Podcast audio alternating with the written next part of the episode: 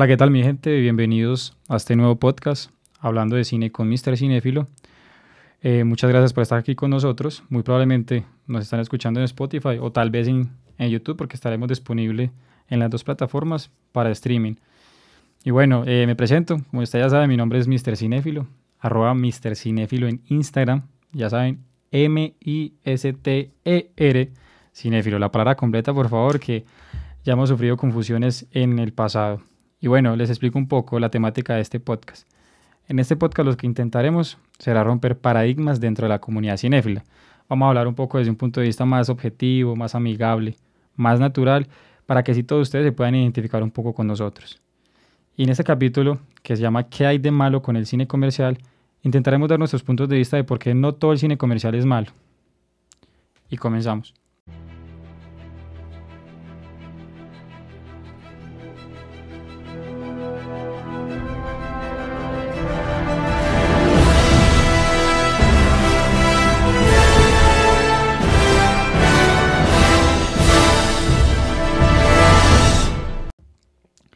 Bueno, aquí está con nosotros un amigo muy especial para mí, un invitado especial que estará acompañándonos el día de hoy y muy probablemente casi todos los capítulos de este podcast de esta primera temporada. Él es Alex Bermúdez, guitarrista profesional y experto en cómics.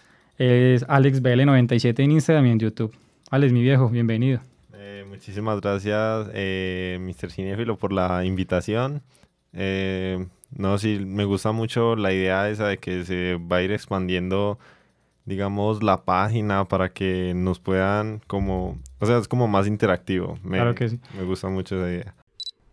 Y bueno, les voy a contar un poco dónde, dónde nace esta idea de, de hacer un podcast y cómo surge la idea de la temática. Realmente, como venías diciendo, eh, sí, la página va muy bien, afortunadamente ya estamos por encima de los 20 mil seguidores, pero llega un punto en el que uno siente que el, el contenido se está, se está parando, no está, no está avanzando o, falta algo nuevo, falta innovar en algo nuevo porque llega un punto donde, donde todos hablamos de lo mismo, ¿cierto? Y todos presentamos lo mismo, noticias, curiosidades, críticas, pero se estanca. Entonces empieza a indagar, bueno, ¿qué podemos ofrecerle nuevo a las personas? ¿Qué podemos ofrecer nuevo?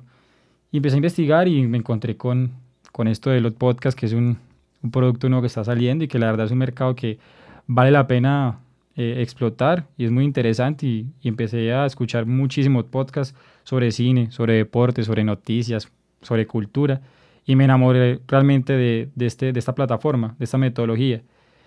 Y bueno, cuando ya tenía pensado, listo, vamos a hacer un podcast para Mr. Cinéfilo, pensé, bueno, ¿y de qué vamos a hablar en el, en el podcast, cierto? Entonces, bueno, dije, no podemos hablar de lo mismo, que estamos hablando en la página, porque qué gracia tiene que la gente lea y lea y lea lo mismo en la página y venga un podcast y escuche lo mismo que ya hablamos en la semana. Audiolibro. Ah, un audiolibro, sí. Entonces, entonces, ¿qué hicimos? Listo, bueno, yo creo que esta es la oportunidad perfecta para profundizar un poco más en una opinión que tengo yo respecto, respecto al mundo del cine y algo con lo que me he encontrado muchísimo en esta comunidad cinéfila. Y es que una constante en esto es que mucha gente tiende a criticar el cine comercial simplemente por el hecho de ser comercial. ¿Qué quiere decir? Que todo el mundo dice, bueno, a ti te gusta el cine comercial, estás mal. entonces, no solamente el problema está, radica en que la gente rechace el cine comercial, el problema radica en que las personas que disfrutan el cine comercial son bastante apabulladas y destrozadas por las personas que no lo disfrutan, por la gente que disfruta el cine alternativo y se cree un poco especial por esto. Entonces una persona que pertenece a una comunidad cinéfila comparte su opinión respecto, o sea, al cine comercial, y 20 mm, personas la critican de una manera bastante negativa y ofensiva a su opinión, esta persona no va a quedar con ganas absolutas de, de opinar para nada. Entonces, yo lo que quiero con esto es decir, listo, vamos a mostrar a la gente por qué no todo el cine comercial es malo y por qué no todo el cine alternativo es bueno. Y la idea es romper ese paradigma esa pared que hay entre la gente que disfruta el cine comercial y la gente que disfruta el cine alternativo y darnos cuenta que el cine realmente es para todos los gustos. El cine realmente, lo lindo del cine es que para todos hay y que ninguno tiene la verdad absoluta y que definitivamente todas las películas están abiertas a la interpretación de, de cada persona. Por ejemplo, pasa mucho ahorita que estamos hablando pues con la película de moda que es obviamente Los Vengadores, ¿cierto? Endgame que está a tres días de, de estrenarse mucha gente que no disfruta las películas de Marvel tienden a, a criticar a los que sí les gusta. Yo creo, yo pienso, no sé qué, qué opinas tú, pero yo pienso que para lograr crear un universo del tamaño de, de Marvel, de, que se ha mantenido por más de 10 años y que muy probablemente va a estar por 10 años más, y que no solamente se ha mantenido 10 años, sino que ha sido de las películas más taquilleras constantemente, y que logra contagiar a tantas generaciones, algo de bueno tiene que tener. La gente dirá, no, pero es puro marketing, pero no cualquiera hace no, sí, por ejemplo, eh, yo siempre, algo que yo admiro mucho de, de estas personas, de esas películas, es cómo, digamos, adaptan eh, la historia original que viene del cómic y la ponen en la película. O sea, uno, pues, por ejemplo, yo que, que conozco, digamos, el cómic, digo como, ah, no, esto va a pasar esto y esto, y uno viendo la película, toma tu cambio drástico. Correcto. y es como, esa no me la esperaba.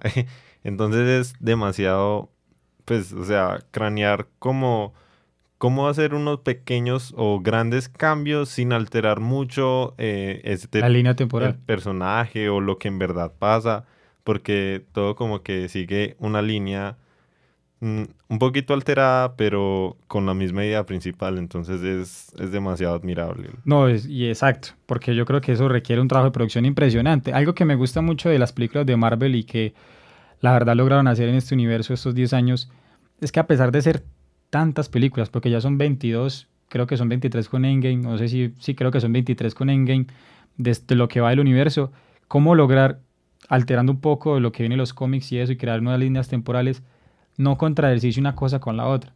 Que absolutamente el detalle más mínimo que apareció por allá en Iron Man en el 2008 concuerda con algo que apareció, no sé, en Guardianes de la Galaxia 2 hace dos años.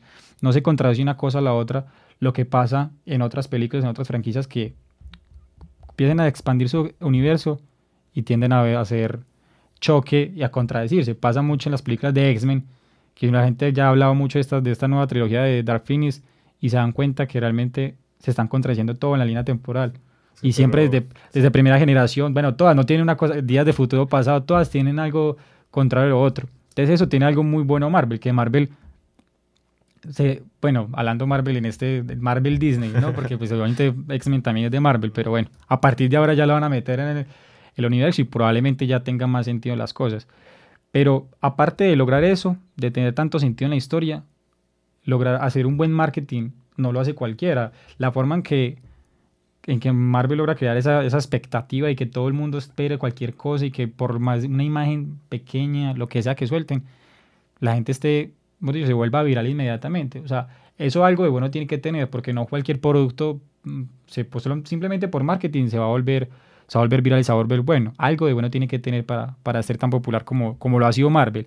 Ya sea que la gente diga, no, pero es que las historias no, no pasan más, no son, no son profundas, no tienen más trascendencia, pero si uno se pone a pensar, realmente sí las historias tienen trascendencia. Que estén disfrazadas de una película de superhéroes, ya, yo sé que la gente le chocó un poco eso, pero realmente, realmente me parece que la historia tiene mucho sentido y tiene mucho trabajo, mucho trabajo producción, efectos especiales, no sé, el maquillaje, tantas cosas que la gente pasa por desapercibido simplemente porque no, es una película que a todo el mundo le gusta y como está de moda, yo creo yo quiero ser único y repetible y decir que a mí no me gusta Marvel y que soy diferente a los demás y ser realmente uno más del montón.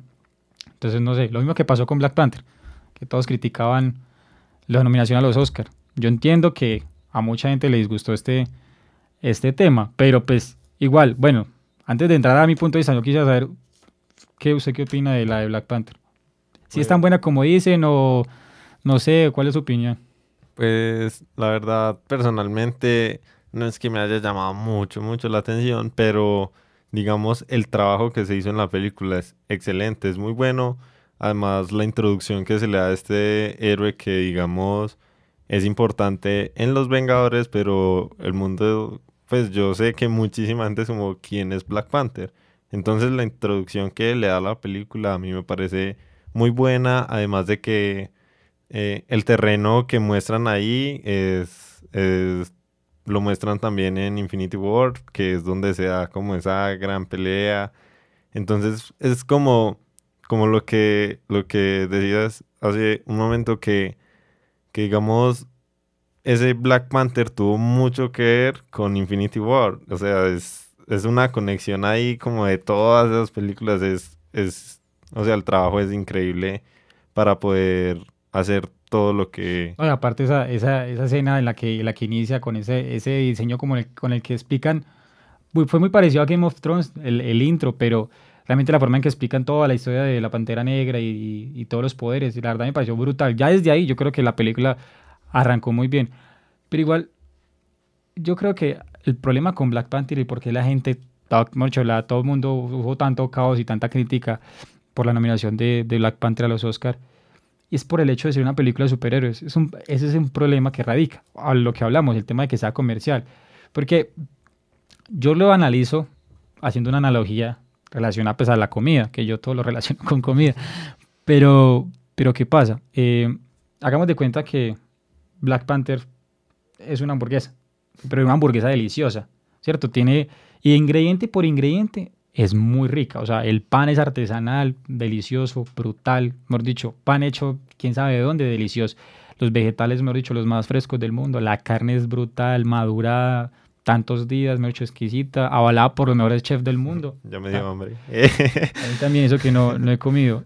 Y la salsa también es de la casa, excelente. Y la gente prueba la hamburguesa y es una hamburguesa muy rica. Ingrediente por ingrediente, puede ser los mejores ingredientes del mundo, pero no pasa de ser una simple hamburguesa y que la gente no va a decir, no, es que una hamburguesa puede competir con, no sé, con los, con los platos más elaborados de, en una competencia de, de, cocina a nivel mundial. Obviamente la gente no, es una simple hamburguesa.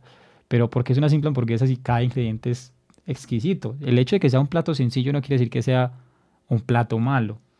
Entonces, por esa razón yo creo que Black Panther fue nominado, porque en conjunto sí era una película de superhéroes, pero desglosado uno por uno de los elementos, en vestuario muy buena. Eh, no sé, en maquillaje muy bueno, en efectos especiales, en eh, X historia. El trasfondo que llevaba el hecho de que el 95%, casi el 100% de los actores fueran afrodescendientes. También es muy importante. Entonces, incluso ganó Oscar por tema de, de, vestuario y todo este tipo de cosas. Que a la, mucha gente igual así le molestó, pero entonces lo que digo, es que una película no es simplemente lo que se ve ya, hay muchas cosas que se pueden ver a través, detrás de la pantalla, que también son valoradas por la academia y que la gente también deberá tener en cuenta. Es que hacer una película no, no es simplemente ir a grabar cualquier, cualquier eh, secuencia y listo, ya está. Requiere de mucho. Pero vuelvo y lo digo, ese es el pecado, ser una película de superhéroes, porque realmente elemento por elemento era muy buena. Digo yo, más allá de que algunos la historia le haya parecido normal, eh, de pronto el marketing hizo que la gente generara muchas expectativas y realmente ese es un problema. Cuando uno le generan expectativas demasiado altas, es muy probable que se decepcione o eh, diga, no, la película es normal. Tampoco, tampoco es más. Pero hay veces que las expectativas puede que se superen y hacen que la gente diga, bueno, muy bueno. Por eso le digo que sea cual sea la película, la ideal es vérselas de primero, porque cuando uno se las ve ya como después de mucha gente, normalmente tiende a, hacerse, a ser decepcionado. No, igualmente, digamos, en Black Panther, eh, si, si recordamos, digamos, la historia, eh, todo el mundo piensa como que no, pues es el héroe y al final va a triunfar o algo así. Y, y es como, o sea, yo por ejemplo pude ver un cambio desde el principio de T'Challa hasta el final de la película, o sea, sea un cambio del personaje, una evolución, que todo lo que le pasa lo va haciendo que, que, que cambie como la forma de pensar o algo así que digamos que él no sabía que, el villano le había pasado tal cosa y entonces al ver esa situación intenta ser como mejor y así. También cuando, cuando el villano lo, lo vence en el... Killmonger, el villano, uno de los villanos favoritos por todo el mundo ya últimamente. Que lo vence a él en el, en el duelo este. Eh, pues es como, como uy, es uno, uno no se lo espera, así que, que hasta matan a, al al que era, digamos, juez, por así decirlo, que también era como amigo de... de... Claro, el Taito. Entonces, es como, wow, y que todo el mundo piense como que, ¿qué le pasó a él? Y después que la familia, pues la mamá y la hermana vayan a la tribu de, pues la que siempre fue como rival y que él también los ayude y no sé, o sea, no sé qué con ese poder, sino que como que no, pues miren, nosotros encontramos a Tachala o algo así. Sí, claro como... Ah, eh, tiene cosas muy, muy chéveres y yo creo que algo que tiene Marvel, más allá de que sea, yo sea fan o no de, de las películas de Marvel, que sí soy bastante fanático, pero más allá de eso, y lo que quiero hacerle como caer en cuenta la gente de por qué hay que ver un poquito más allá y analizar las cosas desde otro contexto, contexto es ver que lo bonito que tiene Marvel es que nos muestra que los superhéroes todos tienen debilidades, pero son debilidades que solamente los seres humanos pueden tener. Me explico, normalmente los de las debilidades de los superiores en Marvel son cosas como la, encontrar tu lugar en el mundo, como eh, problemas por, con la familia, con, no sé, con los hijos, con la sociedad en sí, con uno mismo, con lo que sea. Entonces son cosas con las que la gente se pone a pensar, eh, la gente se puede identificar muchísimo. Y algo que pues no, no has mencionado, pero que hemos hablado mucho en, en otras ocasiones pues de la vida, y es que Marvel lo inspira a uno a darse cuenta que cualquiera puede ser héroe. No se requieren tener superpoderes como por ejemplo Hawkeye, que es una gran muestra de eso, que el iluso pues va a ir a estar ahí con, con los Vengadores a pelear a, Thanos como si fuera a servir de mucho, pero... Él lo va a vencer, es del dios Hawkeye. Es, el, dios, es el dios de todo el universo Marvel, es, por eso estaba guardando para el final. Pero es eso, nos muestra que no hay necesidad de tener superpoderes para ser un héroe. Y muchas veces nos muestra que ser héroe no se, no se significa salvar el mundo. Sí, por ejemplo. salvar, eh, no sé, la vida de una persona nomás. Hawkeye no aparece en Infinity War y ahí fue cuando perdieron. Sí, o sea, es una, es una la super la, la, única vez que Hawkeye no ha estado con ellos es la única vez que han, perdido. En la, primera Avengers estaba, ganaron. La segunda estaba y ganaron. La tercera no estaba, y se, y se, murió medio universo. O sea, el dios, dios Hawkeye es demasiado importante. Es demasiado importante. Él y Ant-Man son los más importantes de todo el universo de Marvel. Yo creo que Iron Man y Capitán América comen chitos al lado de ellos, pero... sí. Pero mentira, entonces lo que muestra es eso. Es como... Eh, saliendo un poco del universo y mostrando del otro lado Batman. Que Batman muestra... Sí, yo sé. Si uno no tuviera toda esa plata que tiene Batman, muy probablemente Batman hubiera sido lo que es.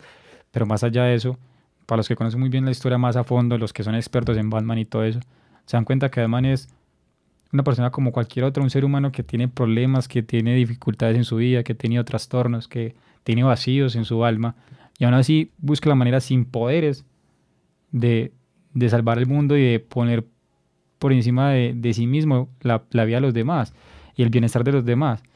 Entonces eso es algo muy bonito que la gente no se da cuenta. La gente simplemente dice, no, es que es una película para niños y es comercial y lo único que busca es hacer taquilla, pero no se han dado cuenta que han inspirado a cualquier cantidad de gente. No se han dado cuenta cómo los superiores pueden inspirar, no sé, a niños con enfermedades terminales. O no se han dado cuenta, algo que yo he notado mucho, y es que en la, en la primera década de los 2000, la tendencia de las niñas que querían ser, de qué querían disfrazar y qué querían ser cuando grandes, princesas, porque era el furor de las princesas de Disney, ¿cierto? Que no hay nada malo con eso. Pero ahora en esta última década, la tendencia de las niñas es quieren ser guerreras, quieren ser, no sé, quieren ser la Mujer Maravilla, quieren ser la Viuda Negra, quieren ser Capitana Marvel. Que yo sé que el, Capitana Marvel no entiendo el por qué, pero ha tenido muchísimas críticas, pero no, la gente no se alcanza a imaginar la cantidad de gente que ha podido inspirar Capitana Marvel, que al, final es más bonito porque lo que, lo que realmente busca el cine es eso, cambiar el mundo, inspirar gente para que haga el bien, y es algo que la gente debería aprovechar más eso y ver lo bonito que puede lograr el cine más que criticarlo. No sé, ver... Pues sí, es que es, pasa igualmente en la música. Pues yo, si, si comparas con comida, yo comparo con música.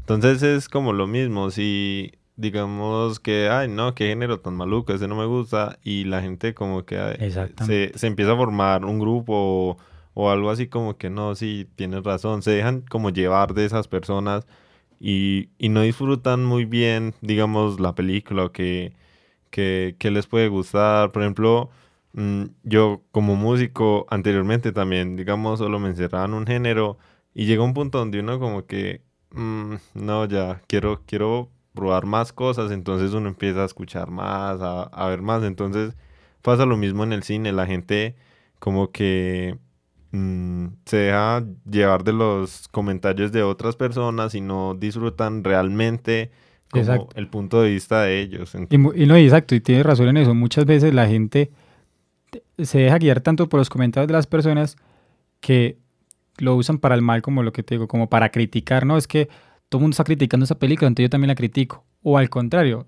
porque a mucha gente le gusta esa película. Entonces dicen, no, sí, a mí también me gusta, yo considero que sí, es una obra maestra y mentiras que realmente le parece aburridora. ¿no? Por ejemplo, saliéndose un poco del cine, mostrando, no sé, eh, la pintura. Eh, Pablo Picasso, ¿cuánta gente no dirá, pues Picasso, la verdad, yo no entiendo el arte abstracto y la verdad me parece muy malo? Pero como la historia dice que era un pintor, eh, hemos dicho, un artista que era brutal, que tenía mucho talento, ¿quién se atreve a decir que una pintura de Pablo Picasso es mala? Pues nadie, porque la gente, ¿cómo le ocurre decir pues que una, película, una pintura de él es mala? Siendo que era tan talentoso y tan histórico, es una leyenda pues de la, de la pintura. Pero digo, pues no, sí, a mucha gente le gustará y de pronto sí, tiene razón, puede ser muy bueno, pero pues a mí no me gusta. Pero la gente no lo hace porque se deja guiar, se deja presionar más por la sociedad. Y pasa mucho con las películas de, culto. ¿Cuántas películas de culto a mucha gente, a los cinéfilos, pues que, que se creen superiores a muchos, las películas de culto les pueden parecer maluca? Pero ¿cómo va a decir uno que una película de culto es maluca? ¿Cierto? Entonces dicen, no, sí, es que a mí me encanta, mis películas favoritas son esta y esta y esta, pero mentiras que realmente le gusta más otra, realmente disfruta más otra. Entonces la gente se deja influenciar más, tanto como para bien, como para bien y como para mal, se deja presionar mucho la sociedad.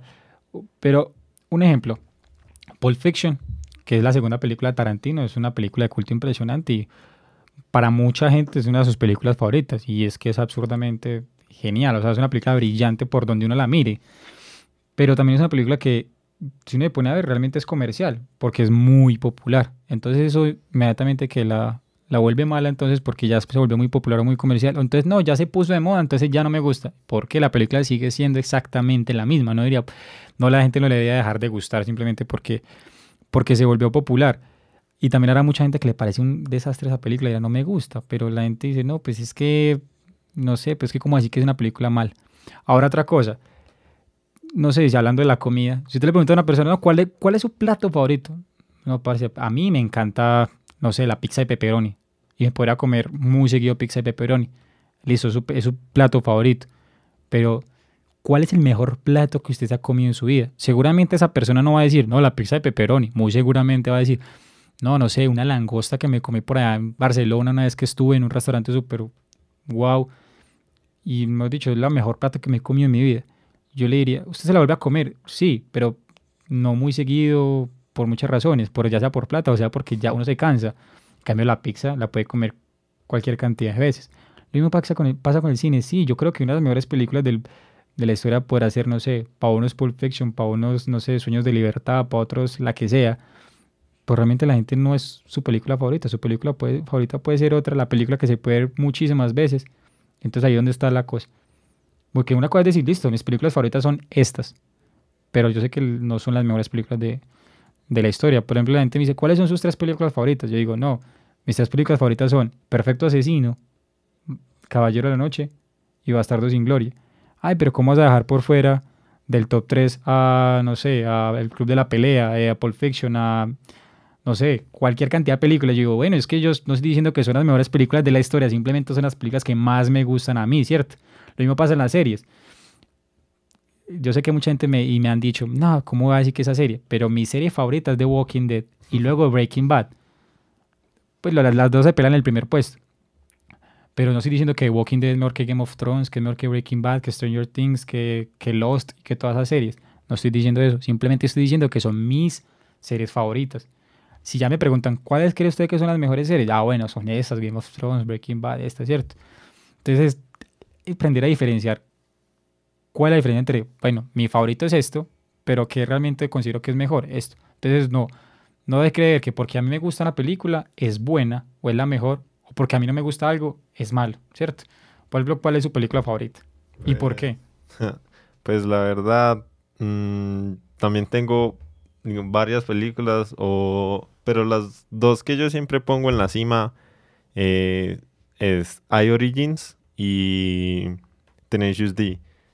Ajá. La de I Origins me gusta, es más, yo diría que esa sería la número uno por digamos porque a mí me gusta mucho el tema de la espiritualidad y todo eso. Y en esa película que trata de un científico que quiere eh, demostrarle al mundo que, Dios no existe, eh, por...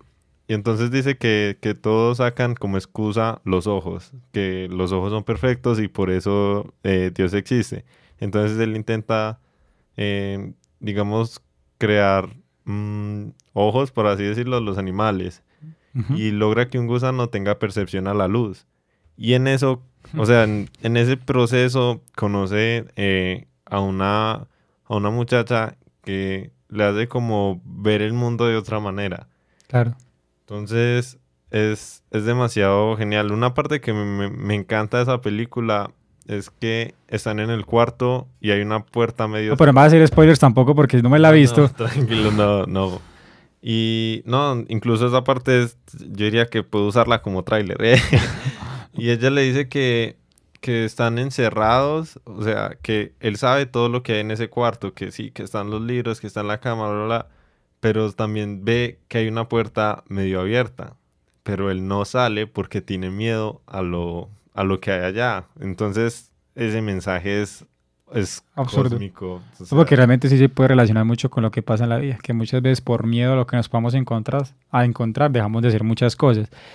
Ahorita que mencionas que la, la otra es Tenacious D, ¿no? Yo me acuerdo que la película, pues me la vi hace muchísimos años, obviamente. Es, realmente es muy más de comedia, ¿cierto? Pero entonces, cuando la mencionaste, yo me puedo imaginar en este momento a las personas que están escuchando diciendo como en su cabeza explotando, como, ¿cómo es posible que, que ponga esa película en, en, ese top 3? Y eso es lo que muchas veces yo hablo con la gente en la página y que mucha gente lo reconoce y me, le parece que es algo bueno y también con mucha gente me ha discutido por interno. Y es que si alguien me dice, no, es que para mí mi película favorita es Rápidos y Furiosos, 7. Y eso está bien, no tiene, nada, no tiene absolutamente nada de malo. Es ese, entender que que eso es lo lindo del cine, que para todos, ay, hay gustos para todo el mundo. Es que, no, ¿por qué tengo yo que criticar que a una persona le guste? Sí, para él su película favorita es Rápidos y Furiosos, pero pues habrá otras que también le gustarán. Que habrán otras con buenos gustos. Sí. Habrá, gente que tenga mejores gustos. Habrá gente que sí sepa de cine. Mentira, no. Porque realmente, ¿qué, ¿qué, define eso? Saber de cine, eso es muy, muy subjetivo también. Sí, o conocer la técnica y muchas cosas, pero ya va más allá. Entonces, claro, yo lo, mencionaste y yo mm, ya me imagino mucha gente ahí como, ¿cómo es posible que este man diga eso? No sabe de cine. ¿A quién están llevando ese podcast por Dios hablar de cine? No saben nada. Pero es eso, lo lindo, es realmente ver más allá, no simplemente, esto es una película de comedia y ya, o es una película de lo que sea, de ciencia ficción, pero bueno, ¿qué va más allá? O sea, realmente cuál es el contexto, cuál es el mensaje de cada, porque cada película, así sea de terror, tiene un mensaje, sea un mensaje malo, o sea un mensaje muy bueno, pero tiene un mensaje. Entonces no simplemente carros en el hecho, bueno, es comercial, es una película que crispetera, que es, que es para todo el mundo y ya, que para ir al cine y ya, no, no, no te genera nada, no te aporta nada en la vida. Mentiras, porque algo sí tiene que estar aportándote en tu vida. Pues sí, serían esas dos, o sea, me parece también curioso que es un contraste en que una es como, digamos, seria, espiritual y eso, y, y la otra sí es de comedia, pero es que tiene música y tiene muchas referencias de, digamos, guitarristas que me gustan y Jack Black es mi actor favorito. Entonces, esa película es... Entonces, esa película me gusta. Y ya que dice top 3, y aunque solo haya mencionado dos, digamos que la 3 es... Avatar. Requiem for a Dream. Bueno, tal.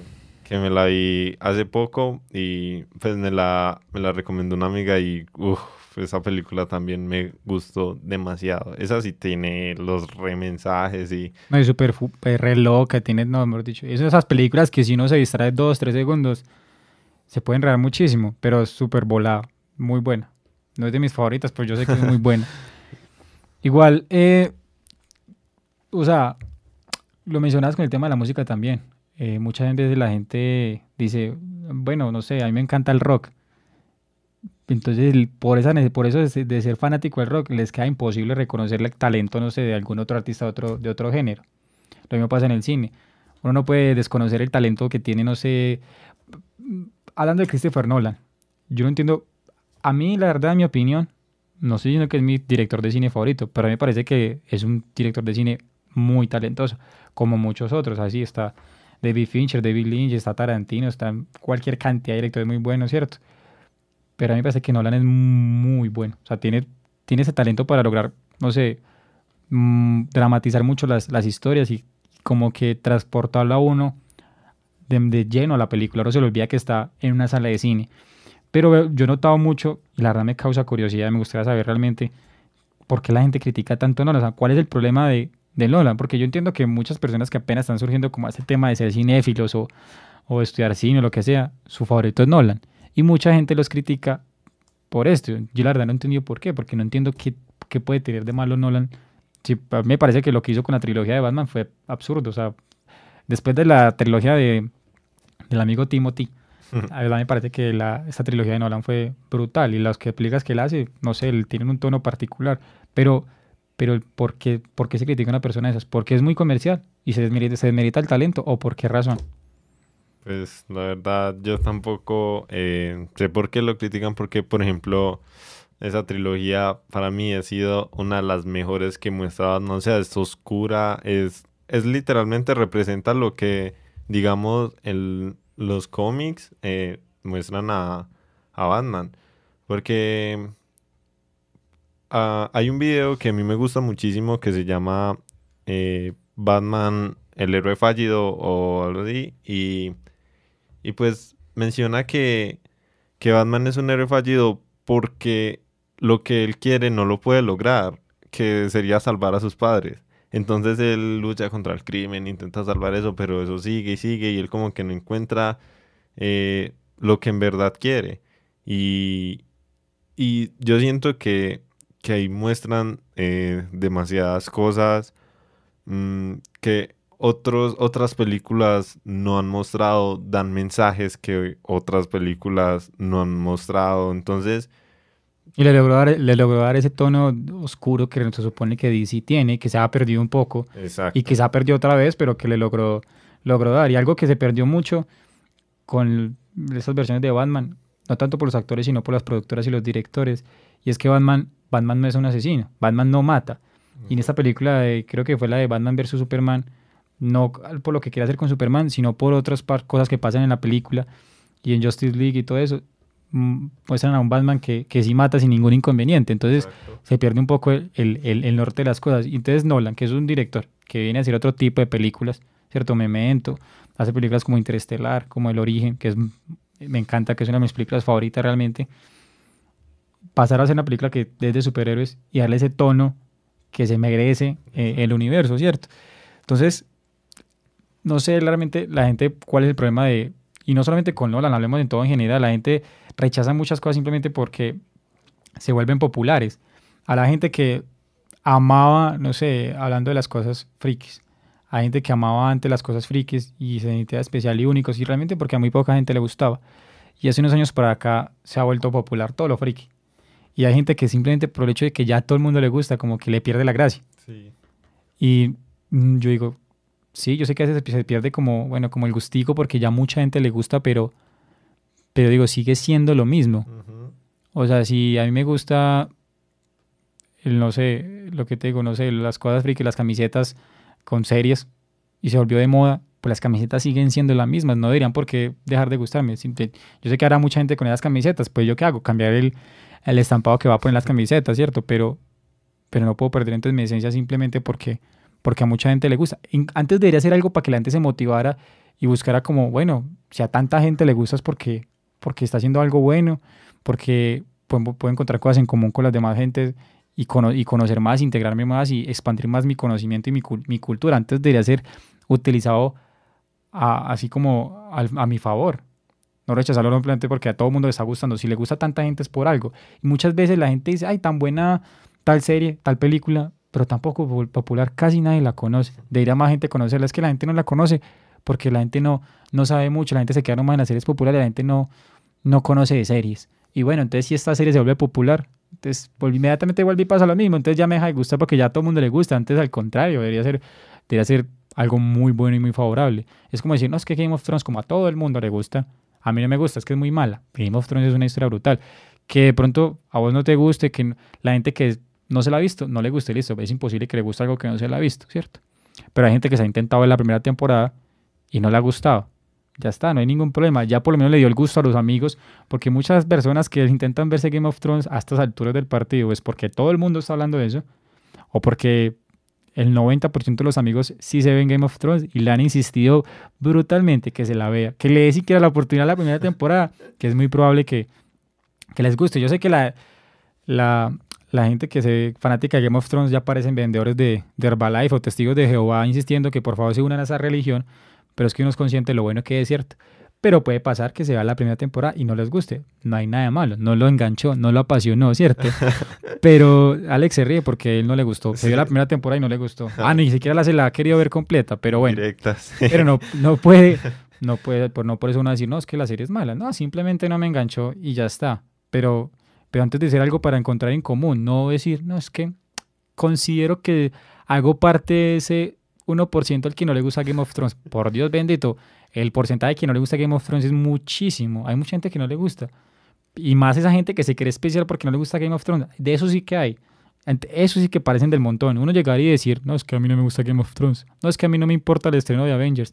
Pues por Dios, por ser decir único y repetible, se está volviendo más del montón. Digo que pasó igual con la película de Bohemian Rhapsody, que... Total. Que digamos, pues por lo menos a mí me gusta mucho Queen. Y, claro. y, y sé que, pues a mí no me dejó de gustar después de la película. Incluso antes fue chévere ver que a eh, mis nuevas generaciones les estabas gustando Queen. Y que mis amigos que antes no escuchaban, ahora que, ah, que no, que a mí me gusta mucho esta canción, es como, uy, qué bien.